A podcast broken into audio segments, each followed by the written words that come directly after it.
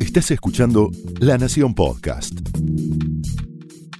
A continuación, el exitoso ciclo de entrevistas de La Nación Más, ahora también para escuchar. Esto es Conversaciones.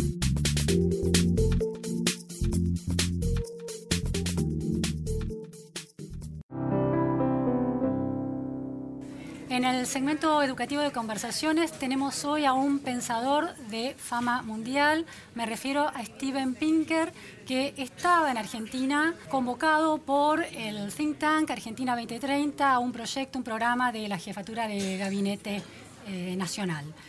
Steven Pinker es un psicólogo cognitivo de la Universidad de Harvard y acaba de publicar un nuevo libro, tanto en, en inglés como en español, que se llama en defensa de la ilustración, por la razón, por la ciencia, por el progreso y por el humanismo. Y vamos a conversar de esas ideas que están atravesadas por el tema educativo y por el tema del conocimiento. Thank you so much, Stephen, for being here today in Conversaciones de la Nación. Thank you for having me. Stephen, it is very interesting that for, in order to think the present times, you have to go back to the past. For your thesis in the book, it is very important this historical period called the, in Spanish, La Ilustración, Enlightenment in English, and which uh, appear in the history of humanity and the half of uh, 18th century. Why these values and ideals of the Enlightenment period are so important to think the present?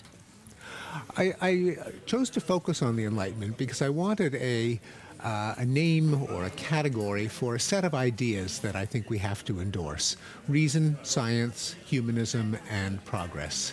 And these ideas were most strongly articulated in the second half of the 18th century. And indeed, after the Enlightenment, you saw radical changes for the better, mostly in uh, human uh, living. You have the abolition of slavery. You had the first arguments against war and uh, uh colonialism. You had the abolition of gruesome torture like uh, disemboweling or burning at the stake. You had a reduction in capital punishment. You had the first plans for democracy. You had the uh, first um, uh, arguments for trade and, uh, and economic freedom. So many things that we enjoy today can be traced back to this period in human history. You said the word endorse. No, why do you need and do you, we should need to highlight these ideals, endorse these ideals uh, today? Uh, because many of them are threatened, uh, particularly with the rise of uh, nationalism and authoritarianism and uh, populism, even fascism in Europe and the United States, uh, we need to defend the alternative. Many people know that, that what they're against. They might say, well, I'm not religious, I'm not a, nationalist, I'm not a populist, but what, are, what do we believe uh, in? What do we argue for. And I argue that we have to know what it is that we believe in so that we're not just in uh, opposing certain movements, mm-hmm. but can make a positive statement as to what is valuable. And I would uh, identify as those ideals reason, that is, we should try to analyze how the world works and uh, how we should achieve our goals, not fall back on superstition or dogma or authority uh, or conformity. Uh, we should use science to apply reason to understanding the world, to cure disease, to enjoy energy without pollution. Uh, most of all, we need to embrace humanism. This is an ethical system that is not the same as uh, religion, but it's a source of values that uh, we should try to improve the lives of men, women, and children promote health and happiness and long life and education and uh, social stimulation. Uh, if we don't know what we believe in, then we're not going to be effective in arguing against the things we don't believe in. Uh, if I understand, what you say is that instead of being just critical of reality, we should need like a mm, box of tools to work on reality. This is idea, and these ideals are the tools we need. Exactly. Okay. That we should understand what the progress that we have made. We really do live longer than our ancestors. There are more democracies. Uh, there's less poverty. There's more literacy worldwide. There's less uh, crime. There's less war. Not everywhere, but on average. We should figure out what uh, what has caused these improvements and do more of them.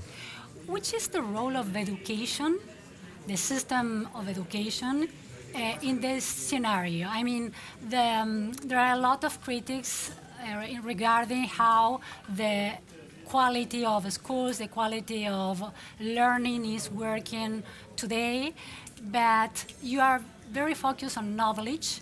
So, Yes. Which is the role of education and the school and universities in this thesis you are developing? It's fantastically important, um, both empirically in that countries that uh, that um, invest more in education uh, become richer, become more democratic, are less likely to be involved in wars, are more likely to be happy, uh, are likely to show even increases in intelligence. So. Education now predicts good things for society in the future. Why should that be so? Well, there are a number of reasons. The most obvious one is just the technical skills that are necessary to run a modern economy literacy, mathematical uh, competence, ability to communicate, uh, critical thinking and reasoning. But also, when you get an education, your view of, of uh, the world changes. You realize that the way things are isn't the way things have always been. You learn that other countries do things in different ways, and perhaps you could learn from them. You learn that uh, the mistakes of the past and how to avoid them. So uh, the it, it literally expand education expands your mind, uh, and it's not just in theory that this should lead to good things for society, but the data uh, show that. I will be back uh, on this issue. Now I want to to present the idea of Ken Robinson. You know Ken Robinson, the British thinker, who is very critical of the educational system. Uh, because according to his idea, it reproduces a way of building knowledge that is not working anymore in society, like the fabric system, no, the mass production of, equal, very similar individuals without critical thinking. Uh, that, according to, to his thesis, uh, belongs to a period when this way of production matched the way of education was developed. So. Um, I find that this uh, point of view is that you are describing of education isn't it a bit optimist? Because schools are like the old-fashioned schools. They are still the same with a teacher which is who is the authority in front of a classroom. Uh, in general it's a very unequal relationship. He's supposed to have all the, the knowledge and pupils are like uh, getting just filling these empty minds. But the world is working in a different way, more collaborative, uh, resolving problems very difficult, but in teams. So, are you sure that this um, educational system we have today is able to to solution the problems that the future uh, is uh, presenting to us? Certainly, there there are uh, ways in which education can be improved and must be improved because the world is changing. The way we access information is changing. The demands of the workplace uh, are- are not only changing but always will change.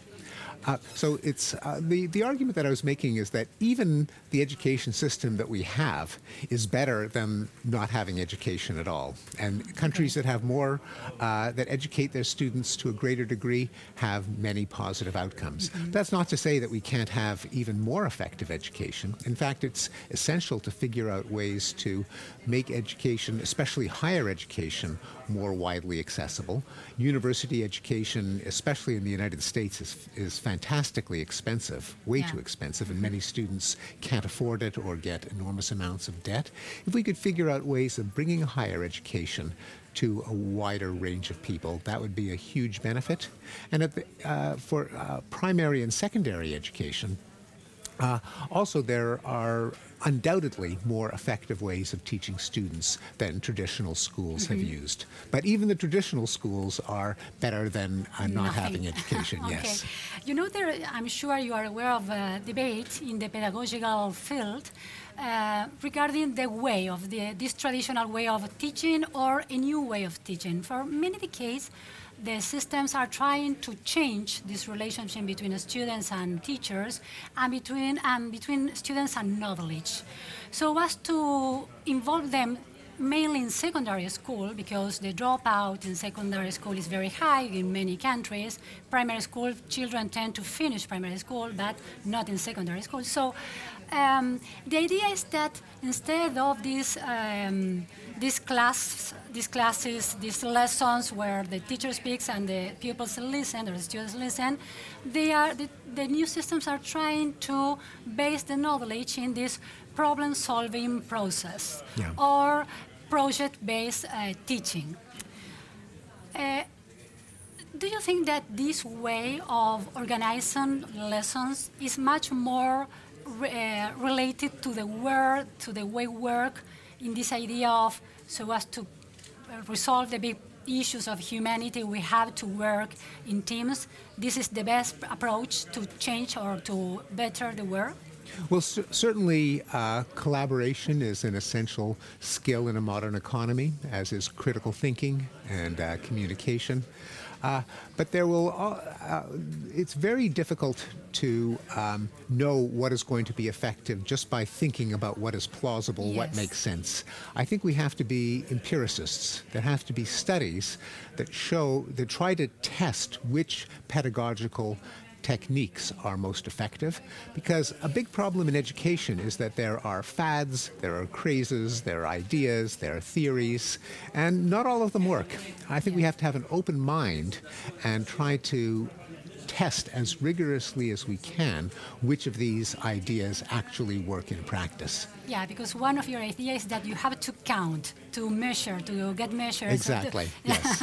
of what is happening really, so, as- so as not to be biased in Yes. some way. Also, for all of the, even though I am in, in favor of uh, education for critical thinking and for collaboration, there's some parts of education that are always going to involve practice and memorization. And this is something that math teachers know that even though it's essential to have insight as to what is a derivative, what is an integral, uh, but unless the basic steps in mathematical reasoning are automatic, are second nature, you can multiply in your head, you can factor an equation just by looking at it, it gets harder and harder to learn the more advanced uh, concepts. Yeah. The way the human mind works is that we, um, through practice, things that originally required a lot of cognitive effort become automatic. Yeah. And they become like modules, chunks, subroutines, and you can build more complex mental steps out of them. When they become automatic, still more uh, complex mental steps. Uh, but there's always going to be hard work and, and um, uh, exercises and repetition. Uh, and it, I think it is a dream to think that we'll eliminate that from education altogether. So memorizing is worthy, uh, even we have Google, even when we have Google, even when we have pocket calculators. because your Yes. mind is set in another way, and it is prepared to learn more. That's right. It's like just when you when you learn learn to walk, first Yes. you have to think up, think through every step, or when you learn to drive. Yes, yes. Uh, but then when it becomes automatic, you can drive and then use your mind to think about other things at the same time. You know Martha Nussbaum, this um, very interesting philosopher, thinker in the States. She has a book. The title is Non-for-Profit, and she make a case in favor of liberal arts and how important they are for democracy. Yeah. And on the, the other side, you have this very critical point of view regarding the chattering class, the intellectuals, the critics, the cultural critics that tend to be very against capitalism or progress or technology.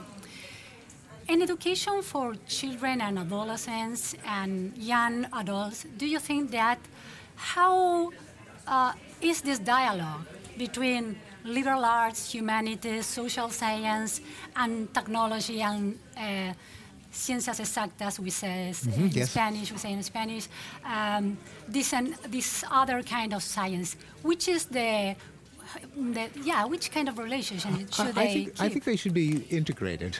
Uh, that uh, many questions in history and social science, even in culture, are empirical propositions about the world. We know from cognitive science that the human brain is very easily fooled into seeing cause, cause and effect relations that aren't there.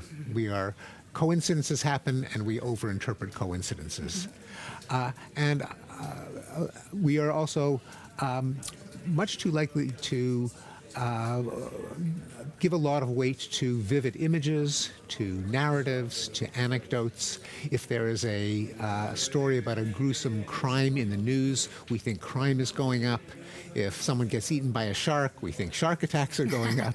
Uh, that's just the way the human mind works. And one of the goals of education should be to provide tools of thinking that go beyond our own common sense, because we know our common sense can be fooled.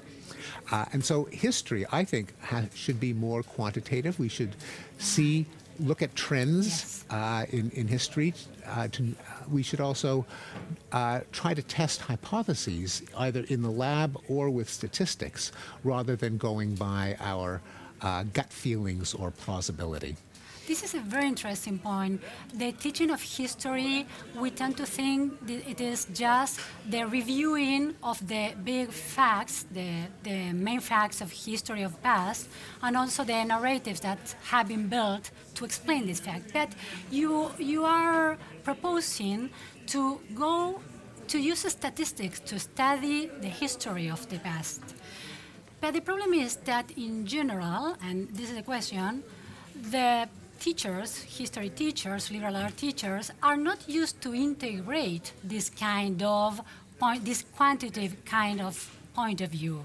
So how we do in the classroom, no matter if it is university or it is secondary or primary school, to change this bias that history and liberal art teachers bring to the classroom. Yes, I think that there has to be much more uh, consilience, as uh, uh, E.O. Wilson has put it. That is, an, a unification of knowledge.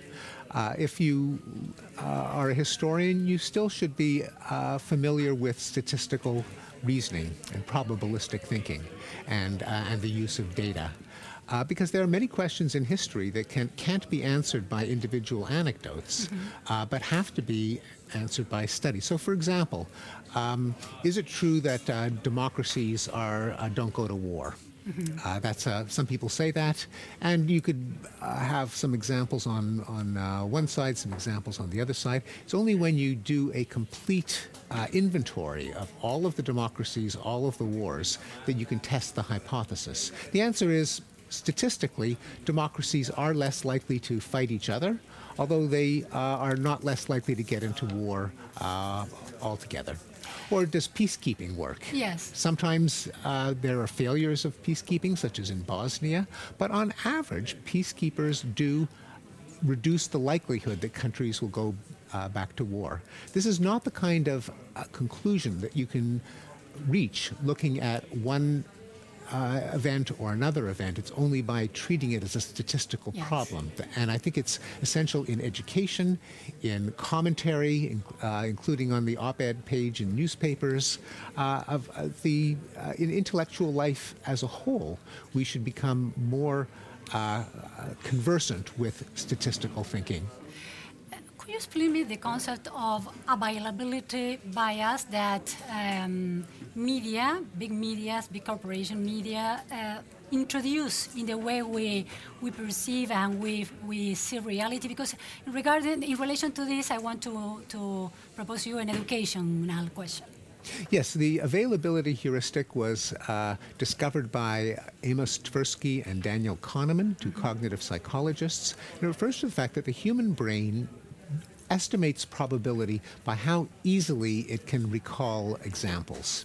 So if something happened yesterday, we think it's it's very likely. If we can remember a vivid image, then we think the probability is high. Now sometimes that works. Uh, there really are. If I ask you, is what's more common in the cities, uh, pigeons or or nuthatches? Uh, you, you'll think, oh, have I seen a pigeon? Yes, pigeons are more common, and that's true. Yes, yes. But whenever something is salient, just because it's more vivid, it happened more recently, it can distort your estimate of probability. yes. And that's, of course, what terrorists uh, exploit, they try to instill fear in a society because by committing acts of violence that are so vivid that everyone knows about them, even though statistically they are a tiny fraction of all deaths, even a tiny fraction of all violent deaths. There are far more ordinary homicides in bars and people fighting over a parking space than terrorist deaths. But because terrorist death, terrorism is designed to catch the attention of the news, because the news appeals to our availability heuristic, we overestimate the danger from terrorists. Well, um, having this scenario, uh, teachers in general, well, on one side, they read papers, they read newspapers, so they are uh, like determined by this uh, heuristic uh, bias, I call it. Yes. Um, and on the other side, in general in Latin America and in Argentina, especially if we speak about Argentina, the education of teacher is uh, in a um, ideological spectrum in the center left. They read kind of authors that come from the center left. So, to the heuristic bias of media, of entertainment and media, there's an overlapping of another bias, the ideological bias. So, Yes. so and so then go they go to the classroom. How the quantitative point of view can be uh, spreaded given all this bias. Yes, I think that's it, that's a, a profound observation because uh, uh, one cognitive bias that might be even stronger than availability is sometimes called the my side bias. the people in your tribe, your team, your coalition, you think that they are wise and knowledgeable and moral and noble, and the people on the other side you think are stupid and ignorant and evil and selfish. And both sides think that about the other side.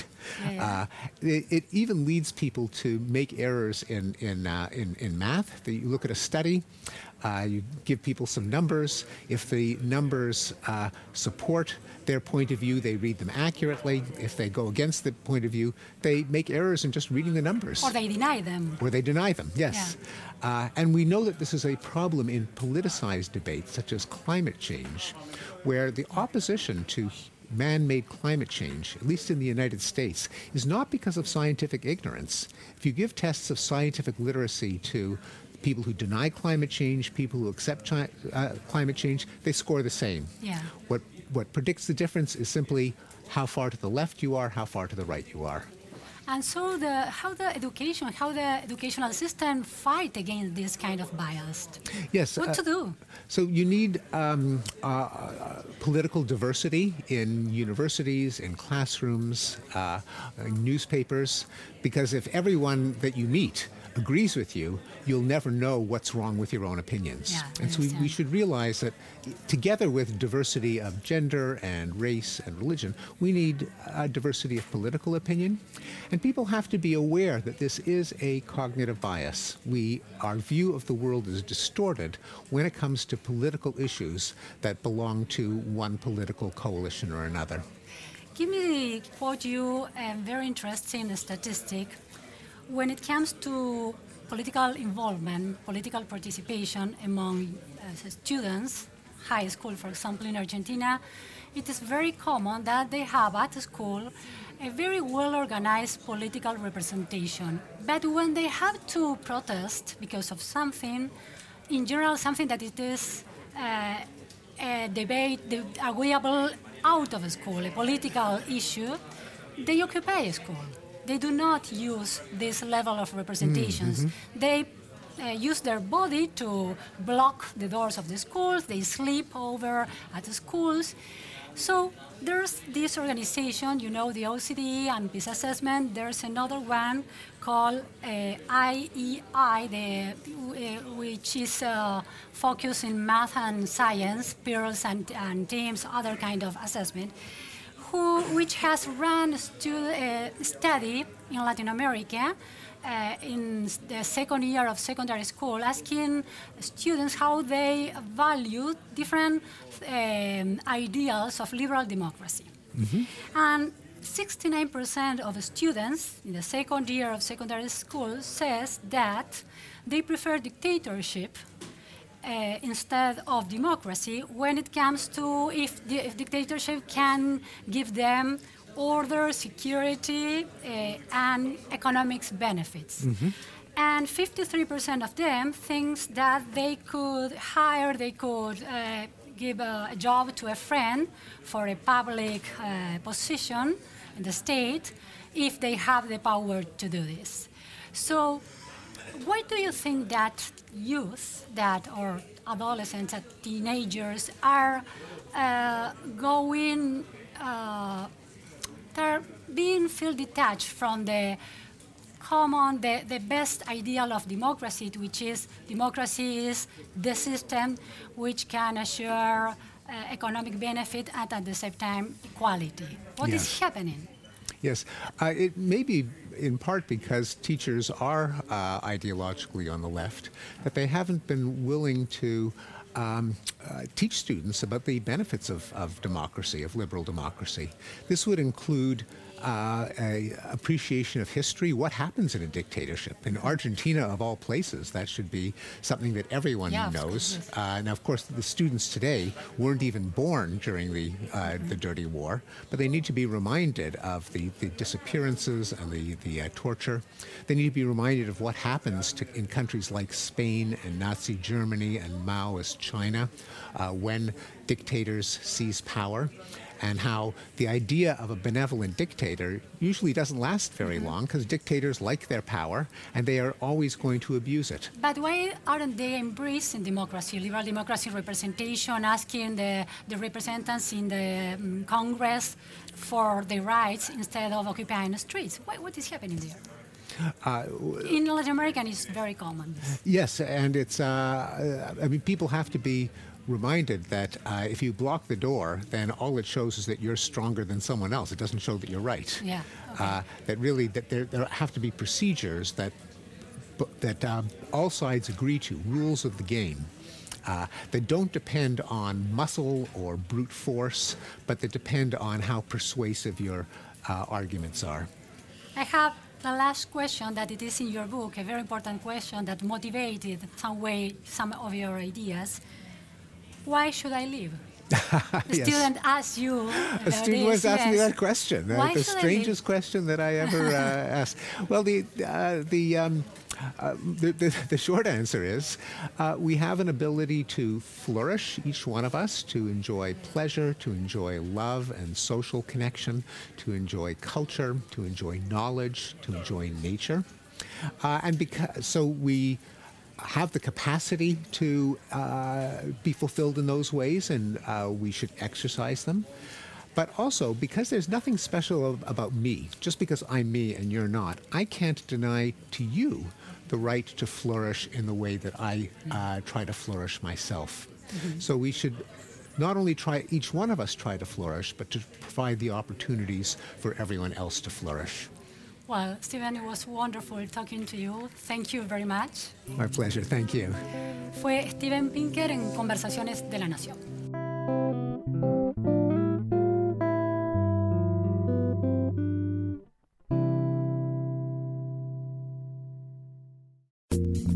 Esto fue Conversaciones, un podcast exclusivo de la Nación. Escucha todos los programas de La Nación Podcast en www.lanacion.com.ar. Suscríbete para no perderte ningún episodio. Estamos en Spotify, Apple Podcast, Google Podcast y en tu reproductor de podcast favorito. Seguí escuchando La Nación Podcast.